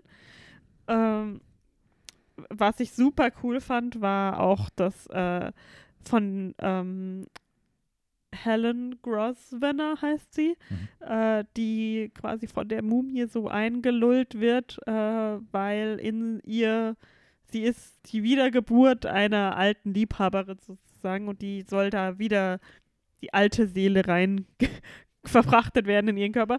Da fand ich eben äh, ihr Kostüm super cool, ihr, äh, wie nennt man das dann so, Cleopatra-mäßiges Ja, ja, ja, äh, ja. Outfit. Prinzessinnen. Genau, das, das war richtig gut. Was ich nicht ganz verstanden habe, sie hat am Anfang so einen recht kurzen Haarschnitt und dann plötzlich in dieser Form hat sie plötzlich lange schwarze Haare. Ja. Habe ich jetzt nicht mitgekriegt, wann das passiert ist, aber nun gut, sieht natürlich auch viel cooler aus. Ähm, ja, und äh, ist natürlich so, ich weiß nicht, ich finde das einfach so, ist so, so cool, dieses klassische Schauspiel, so, das, das waren damals halt noch mehr so Arbeiter einfach, Ja, ja, die genau. Schauspieler. Also die waren noch, es, es war noch so ein bisschen Pre-Movies da. Also natürlich Ja. dann danach so ein bisschen, aber ich meine, selbst Boris Karloff, wenn man sich diese, diesen Podcast anhört, die, die haben damals noch ganz andere Challenges gehabt. Also nur weil du da Ja. einen, in einem großen Film warst, heißt es noch gar nichts. Du musstest halt immer wieder Arbeit finden. Ja. Und das finde ich einfach super interessant und halt dieses, dieser Epos der Universal Monsters, dieses Era of Gods and Monsters ist einfach so ähm, ikonisch und deswegen einfach schon mega cool, finde Mhm. ich. Und immer diese, ja, diese, das fand ich auch, äh, ha- hatten sie in You Must Remember das auch erwähnt, äh, diese, äh, dass es eigentlich in den Filmen immer darum geht, dass vers Männer versuchen, die Reproduktion den Frauen abzunehmen, sozusagen. Dass Männer äh, über Leben und Tod bestimmen, obwohl ja eigentlich das Leben geben eine Frauensache ist. Ja. ja. Also ich finde die deswegen immer schon recht, cool, einfach als historische Artefakte fast Mhm. schon. Und freue mich schon, wenn wir noch mehr von meiner Box schauen. Und Ja. übrigens ist der längste Film von allen. Mit Also, 73 Minuten. ja. Also, Jetzt kann es nur noch kürzer werden. Ja. Aber dann kommen wir doch zum eigentlichen Star der Show. äh, ähm, The Mummy 2017. genau. Ein Meisterwerk an, an Filmgeschichte. Ja. Wir haben schon gesagt, die Einleitung des heute bekannten Dark Universes. Mhm. Haben wir nicht alle gerne den Jekyll und Hyde Film mit Russell Crowe geschaut? Ach ja, was, was gibt es groß zu dem Film zu sagen? Also ich meine, haben, haben wir nicht sogar schon mal über den Film gesprochen? Ich bin mir nicht sicher. Ähm, es ist, wie gesagt, Tom Cruise in der Hauptrolle. Ein Film, der nicht genau weiß, was er sein will, von einem Director, der noch zu wenig Erfahrung hat, um irgendwie auch bestimmen zu können, was dieser Film eigentlich sein soll, außer den Studiovorgaben ein Universe daraus zu erschaffen. Ähm, es ist irgendwie von allem etwas, aber von nichts so richtig etwas, würde ich mal sagen. Also Ja. die Geschichte, die eigentliche Interpretation der, der Mummy-Saga-Geschichte ähm, ist in die Moderne gebracht, kann man sagen. Äh, das Ganze Ja. ist jetzt nicht mehr. äh, Es, das Grundgerüst steht noch, es ist ein bisschen geändert allerdings und in die Moderne gemacht, indem die Mumie jetzt weiblich ist, eine, eine böse Kämpferin in der alten Geschichte war, die sehr viel ähm, Mord und Totschlag vergangen hat und jetzt in der modernen auf ganz imposante Art und Weise ihren äh, Liebhaber in Tom Cruise natürlich sieht und äh, indem sie ihn, ich weiß es schon naja, nicht, indem sie ihn Nein, also lass uns das mal hier wirklich okay, anpacken. Okay, okay. Also, die Mumienfrau, Sophia Butella, Mhm. oder die hat so einen mega komplizierten Namen. Amenet. Das kann man so schlecht aussprechen. Amenet, also Prinzessin Amenet war sie in ähm, Ancient Ägypten. Ja. Und sie wäre die Thronfolgerin gewesen vom Pharao. Richtig. Aber Der der, hat nochmal äh, Sohn bekommen. Sohn bekommen, genau, mit irgendeiner Bediensteten oder so.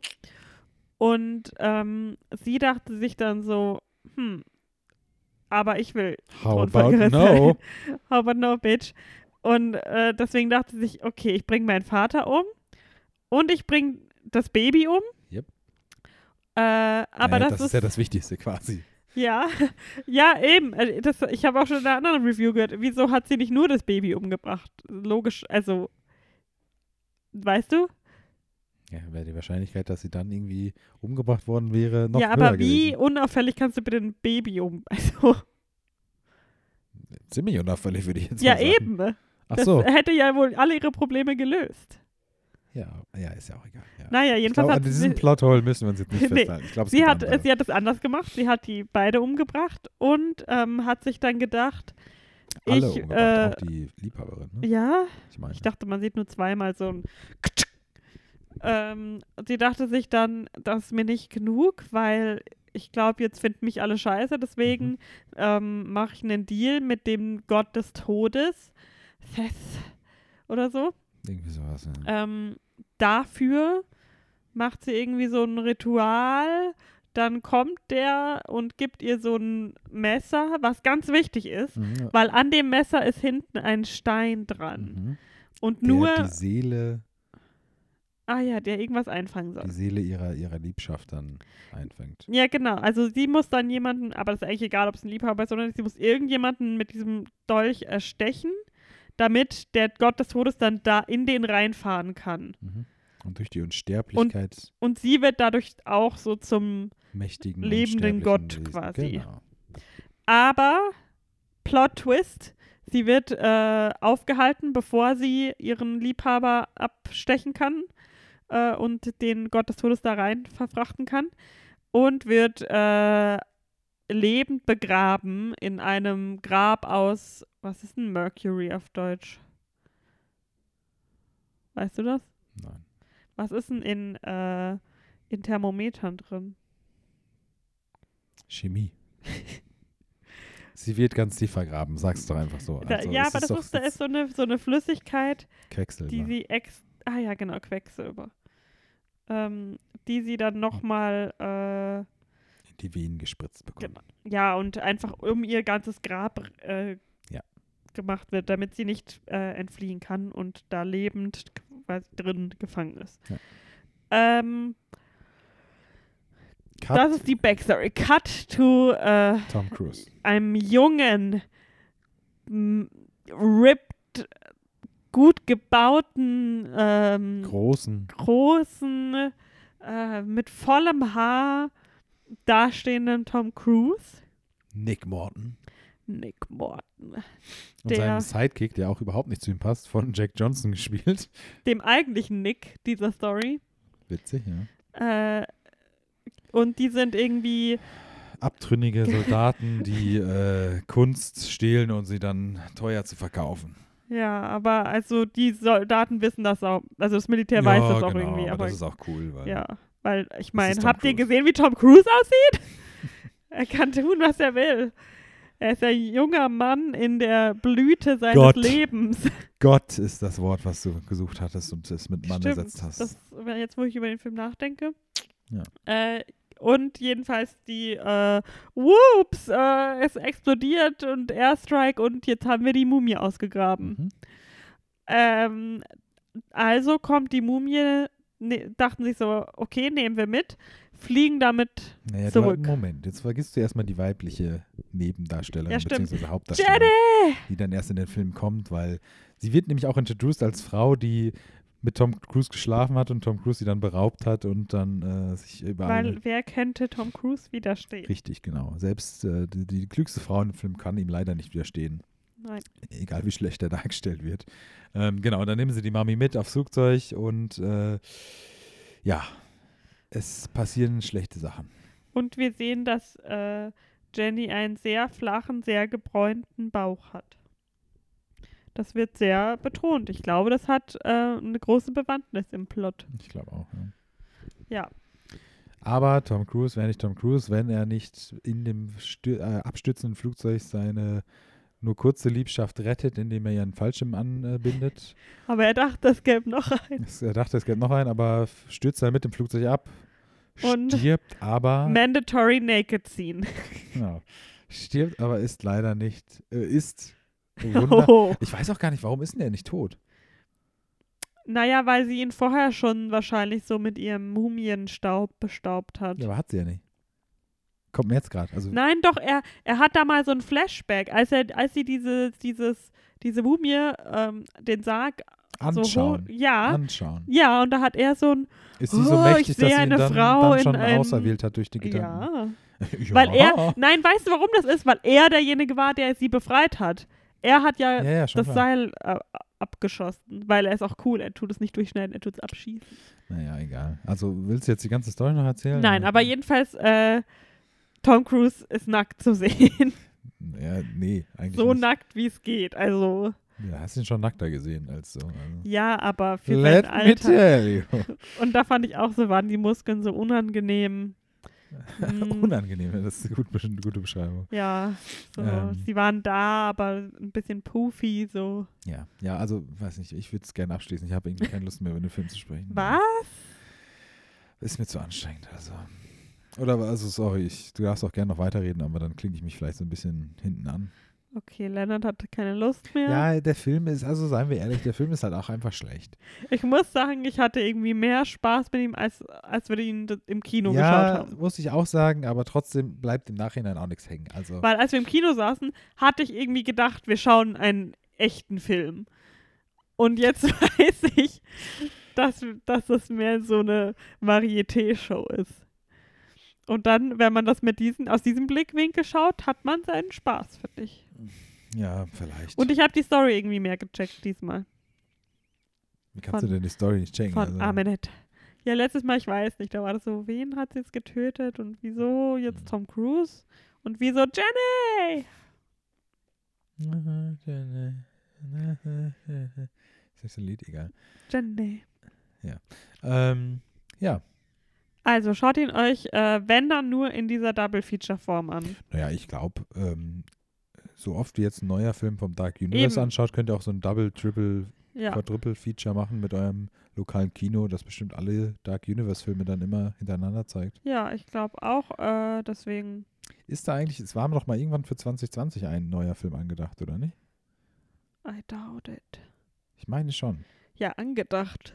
Ja, ja, aber ich weiß schon gar nicht mehr, was es war. Ich meine, als Dracula, ob die das noch weiter äh, machen.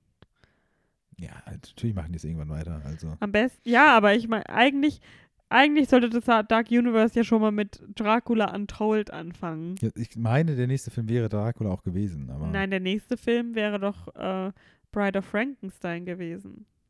sicher? Ja. Okay. Ja, ist ja auch egal. Ja, ähm, es war ein Abenteuer, sagen wir es mal so. Und was für ein schönes. Aber dann lass uns doch mal über den besten Film, den wir heute besprechen, sprechen. Denn wir haben noch den, äh, wie soll ich jetzt sagen, den Noah Baumbach Film, der auf Netflix zur Verfügung steht. Es ist kein Netflix-Film, sondern ein von Netflix aufgekaufter Film.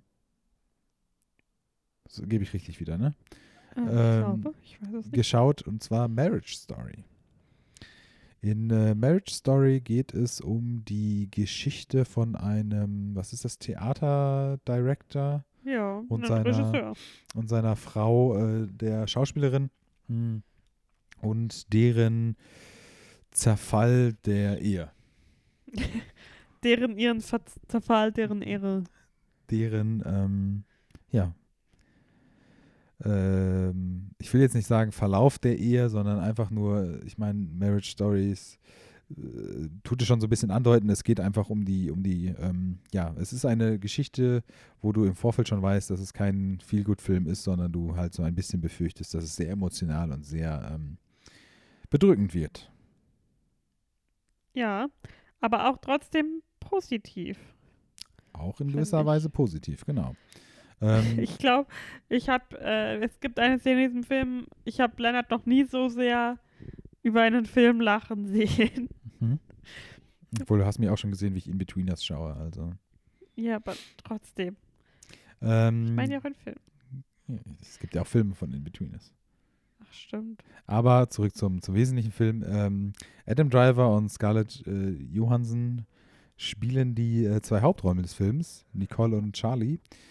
Ähm, ansonsten gibt es noch klasse Rollen von äh, Laura Dern und äh, sonstigen My Girl. äh, relativ bekannten Schauspielern. Ähm, und ja, es ist einfach, also ich war super begeistert von dem Film. Ich kannte tatsächlich auch in diesem Fall überhaupt nichts von dem Film. Der Titel war mir jetzt ein bisschen im Begriff und wusste, dass er jetzt auf Netflix war äh, und wusste jetzt dadurch, dass ich, ich hatte keinen Trailer gesehen, sondern einfach durch die Netflix-Vorschau, dass Adam Driver und Scarlett Johansson die Hauptrollen spielen.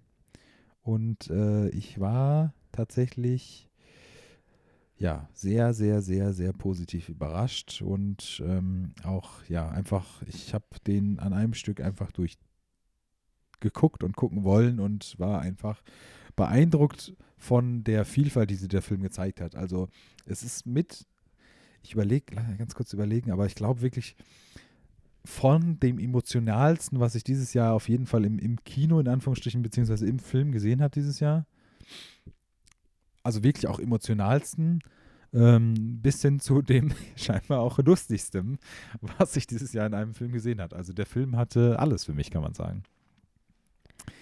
Ich bin natürlich auch, äh, klar, jetzt werden wir mal ein bisschen persönlich. Ich äh, bin natürlich auch schwer, äh, schwer äh, betroffen von diesem Film, weil als Scheidungskind Das siehst du sagt diesen mir Film. Leonard gerade mit einem breiten Grinsen. Nein, äh, aber also ich finde schon, ich äh, will jetzt, also äh, ich bin ein Scheidungskind, aber nichts in diesem Film ist, geht auch nur annähernd so, äh, äh, so würde so tiefe Wunden schlagen, wie die Scheidung meine Eltern damals in mich geschnitten hat. Also ähm, es ist nicht vergleichbar, es ist natürlich auf einen Extrem gehoben, ähm, aber die Art und Weise, wie das in dem Film dargestellt wird und wie sie versuchen, diese ganze Scheidung mit ihrem Kind zu vereinbaren und so, äh, das ist schon äh, wirklich sehr gut dargestellt und ist halt auch wirklich, ist, man ist trotzdem sehr lange sehr bedrückt immer in dem Film, finde ich. ja. Äh, ich äh, mochte ihn auch sehr. Ich mag Noah Baumbachs Filme. Mhm. Also ich habe ni äh, nicht mal annähernd genug davon geschaut bis jetzt, ist mir Ja. gerade aufgefallen. Ich habe bis jetzt auch nur ähm, While We're Young und Mistress America Mhm. geschaut. Ähm, ich fand While We're Young ähm, gut, aber nicht so gut wie den jetzt. Mhm. Ich fand vor allem, er war so äh, sehr kurzweilig, dafür, dass er wirklich lang ist. Also er ist über zwei Stunden und er kam mir überhaupt nicht Das so ist lang über vor. zwei Stunden. Ja, Das kam mir null so vor. Krass. Das ist mir gar nicht aufgefallen. Da habe ich gar nicht mehr danach nachgeschaut, wie lang der ist. und ich mag halt, dass die Stories immer sehr. Also normalerweise bin ich immer schon so, oh, wenn es so heißt, ja, es geht nicht um die Story, es geht um die Charaktere. Aber bei ihm mag ich das irgendwie, weil er äh, weiß, wie man die Charaktere an sich so interessant macht, Hm. dass es an sich keinen großen äh, Spannungsbogen oder klassische Erzählstruktur geben muss, Mhm. sondern dass einfach, ja, die, die Person, die man so anschaut, die, dass man die so gerne einfach dabei zuschaut, wie sie leben. Ja. Ähm, und vielleicht mit halt einer großen Sache in ihrem Leben gerade einfach, wie sie die lösen. Ja. Und äh, das fand ich, äh, ich hatte nur den, es gab ja so einen ersten Trailer, den fand ich schon sehr interessant. Hm. Den hast du nicht gesehen? Nee, ich habe gar Wo es quasi hm. so, äh, das, was sie am Anfang schreiben, diese Briefe, Ja. dass man irgendwie erst so sieht, ah, und dieser sagt das Positive und das Positive und das Positive, ähm, erst aus ihrer Sicht und dann aus seiner Sicht. Mhm. Und ähm, das war irgendwie eine ganz cooler Mhm, Trailer-Idee so. Ähm, genau, ich, ich fand ihn einfach super. Ich ähm, mag es, Scarlett Johansson in so Rollen zu sehen, in denen sie sich auch offensichtlich wohlfühlt, Mhm. weil ich finde, man merkt dann doch oft, dass sie sich in anderen Typecast-Rollen nicht ganz so äh, wohlfühlt und ähm, und ich liebe Laura Dern. Es- Und als sassy Anwältin liebe ich sie noch viel mehr. Ich wollte sagen, also ich finde, der, der Film hat auch so verschiedene Sachen, also diese, diese ganze Anwalt, also d- d- Laura Dern als Anwältin wirkte schon wie so ein Big Little Lies Spin-off oder, Ja. oder Prequel, Sequel, keine Ahnung. Ähm, diese Welt der Anwälte und wenn die Anwälte das erste Mal aufeinandertreffen, ist auch so absurd und auch so was ganz Eigenes in dem Film. Dann Ja. finde ich, bringt der Film auch so viel Comedy auch durch das Theater von Adam Driver zu sich, von dieser eine weirde Schauspieler, der immer erzählt, wie abgehoben man doch sein kann, wenn man in jungen Jahren einen was auch immer Award bekommt. Antonio hat. Antonio, der ihn dann auch belästigt, während er dann mit der Anwältin telefonieren muss und sagt, was er, was er anziehen soll, wenn er, wenn er die und die anfassen soll oder umarmen soll oder so. Und er sich einfach, er ihn einfach nur versucht abzustellen. Das ist so lustig. Ähm, aber dann halt auch einfach wirklich die, also wir haben es ja jetzt schon fast bei jedem Film heute gesagt, außer mit ganz großem Abstand bei The Mummy, ähm, diese Schauspielkunst auch, die in diesem Film auch wirklich, ich bin da auch wirklich ein riesen Adam Driver-Fan. Also ich, ich kann auch nur sehr, sehr sein ähm, Actors on Actors gibt es mit ihm und äh, so einen eigenen, ich weiß nicht, was für ein YouTube-Ding das ist oder sowas, wo er seine Geschichte auch erzählt, weil er auch Ja, es gibt auch so einen TED-Talk von ihm. TED Talk, Ja. das meine ich, genau. Den habe ich nämlich geschaut. Den kann ich auch wirklich sehr empfehlen. Also der ist wirklich sehr, sehr gut auch. Ähm, also ich weiß nicht, ich habe glaube ich noch nie einen anderen TED Talk von einem Schauspieler gesehen, aber der beste TED Talk von einem Schauspieler, sagen wir es mal so. Und ähm, ich, ich liebe den Typen einfach und der kann halt auch einfach so viel und ist auch einfach so ein begnadeter Schauspieler tatsächlich. Und auch in diesem Film von dieser, also ich finde Scarlett Johansson, ich will jetzt auch nicht kleinreden, die spielt auch grandios in diesem Film. Also ähm, ich fand, ich weiß gar nicht, wo ich sie jetzt irgendwie gesehen habe, wo ich auch wirklich überzeugt fand. Ich war halt, fand sie halt super cool in Hör auch, wo sie ja nicht nominiert worden durfte, damals für den Golden Globe, weil sie ja Mhm. nicht zu sehen ist oder sowas. Aber sonst wüsste ich auch gar nicht so spontan jetzt, natürlich durch dieses ganze Marvel-Gedöns, wo sie mich das letzte Mal, gut, Lost in Translation, aber das ist auch schon zu ewig her, dass ich den mal gesehen habe. Ähm, aber auch da einfach äh, auch richtig gut gespielt. Aber Adam Driver, der legt halt einfach echt, also es tut mir leid, aber der legt halt echt nochmal eine ordentliche Schippe drauf für mich Ich jetzt. bin gespannt auf Scarlett Johansson und Jojo Rabbit. Ähm, was wollte ich jetzt sagen? du Aber mochtest sie nicht in Rough Night. da hat auch äh, Britney von Marathon da mitgespielt. ne? Ja. Ähm, naja, aber jedenfalls, also diese, diese wirklich emotionale Stelle, diese, also mit, mit Abstand die emotionalste Stelle, die es dieses Jahr gesehen hat, sagen wir es mal so, ähm, wie die sich einfach hochspielt, also wie die beiden sich einfach im puren Dialog anfangen, bis sie heulend vor Wut in die Wand schlagen, ähm, ist einfach grandios. Also sagen wir es einfach, wie es ist. So. Und für mich ist Adam Driver in dem Film einfach immer noch so ein Hauch einfach on top. Also ich, ich, weiß nicht, keine Ahnung, Oscars dauern ja noch ein bisschen, aber ich wäre wirklich sehr schwer enttäuscht, wenn der durch irgendwie die Oscar-Politik mit, mit Netflix und sowas, also nicht, dass nie ein Netflix-Film, wir sehen ja Roma auch schon ordentlich nominiert wurde oder sowas, aber gesnobbt werden sie ja dann teilweise doch an ein paar Stellen, auch wenn es kein Netflix-Film ist. Aber ähm, ja, also ich, also wir werden auch si- sicherlich bald nochmal dann äh, gegen Ende oder Anfang des Jahres mal so eine Top-Liste dann ja nochmal vom Ende des Jahres ziehen. Und ähm, Spoiler, der wird auf jeden Fall mit auf meiner Liste stehen. Yes. Und die witzigste Szene in dem Film ist halt auch wirklich, die war so lustig. Ich möchte jetzt auch nicht verraten, weil die irgendwie so ein bisschen Story äh, vorweggreift, aber ich bin auch so ein Mensch, dass äh, der, ähm, wenn er zu sehr lacht, auch so anfängt zu grunzen und irgendwie so versucht nach Luft zu holen und dadurch dann halt Grunzgeräusche macht oder sowas. Aber Es war wirklich grandios lustig. Und diese Szene hat sich halt auch gezogen. Also ich habe sehr lange auch darüber gelacht. Das war so das, also das Schöne, das Problem, je nachdem, wie man es sehen möchte. Jetzt aus deinen Augen vielleicht anders, Ja. aber ja. Ich, ich habe wirklich, es ist so ein seltener Film, wo ich einfach wieder direkt Lust bekomme, den einfach nochmal zu schauen. Ich hätte jetzt überhaupt kein Problem, gut, jetzt ist schon ein bisschen spät, aber, aber jetzt morgen einfach nochmal komplett zu schauen. Okay, machst du das, ne? Mache ich dann, ja. Gut. Willst du noch was dazu sagen? Oder? Nee. Ähm, Und ich fand auch, sorry, willst du noch was dazu sagen? Ich fand nämlich auch, wow. dass, ich fand ähm, auch, das habe ich jetzt vorhin nicht erwähnt, die Familie von Scarlett Johansson super lustig und auch, also aber auch emotional super interessant für den Film. Ihre Mutter und ihre Schwester. ja. Und äh, ich fand den Sohn auch richtig schön und gut gespielt. Ja. So, jetzt bin ich fertig. Also schaut ihn euch bitte an, Leute. Der Film ist grandios. Und man muss auch keine Angst haben, irgendwie, dass der zu emotional ist oder so. Also auch wenn ich sage, dass das Emotionalste, was ich je dieses Jahr gesehen habe, in diesem Film vorkommt, ist es nicht ein, ein Downer-Film für mich. Ich musste nicht weinen. Genau, das muss was heißen, wenn du Ja. schon beim Far Ich musste bei Love Farewell-Trailer... Antosha weinen. Ja, Und bei The Mummy natürlich. natürlich. Als Tom Cruise So kurz sich ausgezogen hat. Ja. ja, gut. Nein, ich musste weinen, als ich Russell Crowe in, in Do Dr. Äh, nee, in Mr. Jekyll verwandt. Dr. In, in den anderen verwandelt Ja, hat. genau. Hast du denn sonst noch was geschaut? Nein. Ach nee. Wir haben äh, angefangen, American Horror Story zu schauen zusammen. Ja, genau. Die neue Staffel 1984. Ich habe auch echt keine Lust mehr weiterzuschauen. Gut, dann schaue ich alleine weiter. Also ich finde Ach, das Promomaterial habe ich schon mal drüber gesprochen, dass ich das echt cool fand, aber was dann sie dann am Ende wieder draus machen, ist mir wieder zu generisch American Ja, ich glaube, ich habe sogar, ich bin ja der schlechteste Twist-Vorherseher. Ich glaube, ich habe den Twist vorhergesehen. Ich bin mal gespannt, ob ich recht habe.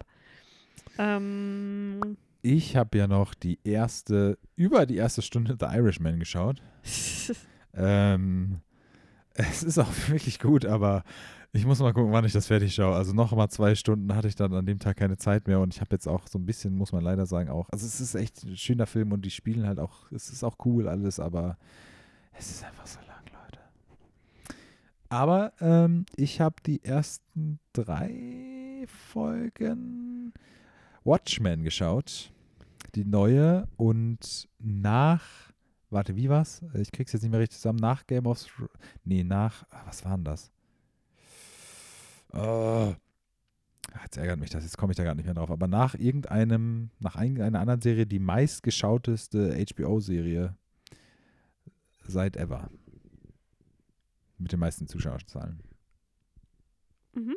Interesting Fact. Ähm, Sehr gut. Also ich, die erste Folge habe ich noch gar nichts irgendwie so richtig verstanden, weil ich jetzt auch überhaupt keine Ahnung von den Watchmen Comics habe, nur den Zack Snyder Film geschaut habe damals und den auch ziemlich cool fand. Aber ähm, ja, also wer kann, schaut sich so an. Also, kann ich Wenn du empfehlen. Watchmen sagst, muss ich immer an Watch me, watch me, watch me, watch me denken.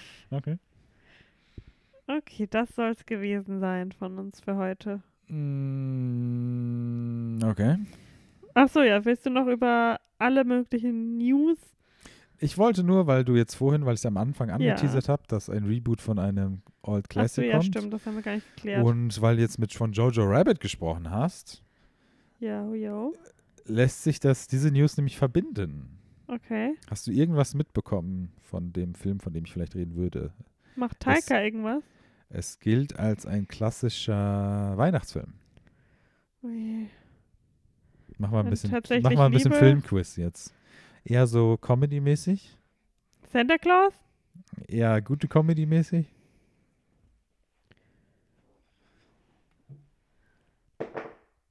Wow. Äh, Da hat jemand sein Handy ins Sofa geschmissen. durch Sofa durch. Mhm. Äh, die Rede ist von Home Alone. oh no. Ja, Oh honey, das no. habe ich heute gelesen. no. dass ein Remake kommt. Und zwar mit dem Schauspieler, dem jungen Schauspieler von George Rabbits, dem, wie heißt der im Film? Äh, Im Film. Jojo Rabbit. nee, äh, Jojo, ja, keine Ahnung. Also der Schauspieler, ich habe den Namen vergessen, er hat mir aufgeschrieben, aber jetzt mein Handy durchs Sofa fallen lassen. Ähm, der spielt Kevin und äh, die Mutter wirst du, oder, oder die weibliche Cast-News wirst du auch kennen, denn wir schauen ja im Moment fleißig Office. Yes. Und. Phyllis! Nein, äh, Ellie Kemper heißt sie. Ja. Äh, spielt mit. Und so einen, äh, also der, der, der Haupt, die männliche Hauptrolle, ich kann seinen Namen nicht, der ist so ein Schauspieler, der in sehr vielen Filmen bekannt ist. Der spielt bei Deadpool, den, der, ah, den hast du nicht gesehen, bei Deadpool 2. Ähm, keine Ahnung, spielt bei De P Detective Pikachu, bei. Ja, den kenne ich. Der am Anfang sein Freund ist. Nein, nein, nein, älter. Äh, ist ja auch egal. Ähm, der wird geremaked, ansonsten gibt es nicht viel an News. Es sind sehr viele Trailer rausgekommen. Ich äh, gehe mal hier on the record und sage, dass der neue Ghostbuster shit, shit wird. Ich sag's jetzt Looks schon mal. like garbage. Ah, hey Leute, hypt euch die Hose voll davon. Da Ähm, habe ich mir aber auch, also ich verstehe nicht, wieso da jetzt nicht so ein Backlash kommt, wie zu dem Frauen-Remake. Weil in diesem Film geht es ja offensichtlich auch nicht um die originalen Ghostbuster, sondern um irgendwelche ja, Kinder. aber das ist sein Vater, äh, Opa das seien ihr gewesen. Vater. Und der wird sicherlich einen Gastauftritt haben. Duh. Ja, aber Ja, ist ja auch egal. Ich will da jetzt echt, ich habe jetzt überhaupt null Bock drauf. Lennart hat heute sehr, äh, ist sehr ausgereizt. Nee, ich habe jetzt auch, also. Jetzt reicht's auch. Vielleicht möchte ich ja darüber sprechen. Das ist mir egal. Ich will aber nicht darüber sprechen. So, nämlich. Und nicht anders. Ja, willst du darüber sprechen? Ja, ich wollte das nur mal ausgesprochen haben, dass ich das nicht so, nachvollziehen ja, gut, kann. Das ja auch aussprechen. Äh, wenn, wenn da jetzt nicht dasselbe, also ich habe das Argument noch nie gebracht, aber dass Leute jetzt nicht auch wieder ihr, oh, das macht mir das ganze Franchise kaputt, äh, aus dem Hut ziehen. ja, Mal ganz abgesehen davon, dass es keiner braucht. Richtig. Äh, genau, der Wonder Woman Trailer kam noch. Ja, den mochte ich. Den mochtest du, den, Ja. mit dem konnte ich auch null anfangen so richtig. Also, Und der Black Widow Trailer, der sah auch gut aus. also jetzt, my jetzt girl- müssen wir auch mal My aufhören. girl Also, Florence. also ich freue mich für Florence, aber der Trailer sah auch, also sorry. Nein, ich mochte den. Der war shit. Ja, der ist halt ein Marvel-Action-Film. Ja, das darfst du nicht mehr supporten jetzt hier. Ja, wenn, dann supporte ich die Frauen. War in Captain Marvel. Ja, It was a mistake, aber ich war drin. ja genau. Äh, ja, viele andere Trailer. Ich, also ich, ich glaube, jeden Trailer, den ich geschaut habe, den ich jetzt noch irgendwie hätte nennen können, hat mir auch überhaupt nicht gefallen. Also ich fand auch diesen Free Guys oder Free Guy, wie der oh heißt, ja. sah auch, also Jodie Comer. Honey, no. und nichts gegen Taika, aber nee, nee, Taika war das einzig Gute. nee. Ja, aber du weißt auch schon, dass er, dass, dass das nicht gut wird. Taika. Also, Ta- Wir müssen immer noch einen Weg finden, diese What We Do in the Shadows Serie zu schauen. Ja. Das nervt mich richtig. und Castle Rock 2. Ja. Aber gut, dann soll es das jetzt wirklich mal ge gewesen sein für heute. Ähm, vielleicht schaffst du es noch, schaffen wir es noch, denn wir wollen Hustlers schauen. Ich glaube nicht mehr. ähm, Ich glaube nicht mehr dran. ich glaube da auch nicht mehr dran. Aber ähm, ihr könnt jetzt alle ähm, ab Donnerstag, falls die, die, diese Folge wird auf jeden Fall nach Donnerstag rauskommen, ihr könnt ins Kino gehen und euch Wild Rose anschauen und euch danach nochmal unsere Review dazu anhören. ein sehr schöner Film, Den mit sehr vielen. Musikeinlagen. Genau, mit äh, einem schönen Soundtrack, den ihr schön in den Weihnachtsferien hören könnt. Ja, den du auch schon wie oft gehört hast? Ist er ist er in den einen Monat in deines Spotify-Abschlussjahres? Leider nicht, Ah, glaube Aber ich. ganz knapp dran vorbeigeratscht, würde ich mal sagen. Ja, Ähm, ja, genau. Wir freuen uns, dass ihr zugehört habt. Ähm, wünschen euch einen schönen Abend, Mittag, ähm, Nacht, Morgen. Je nachdem, wann ihr, das hört. ja, esst einen Knoblauchsriegel. Richtig. Und bis zum nächsten Mal. Bis zum nächsten Mal. Ciao. Ciao.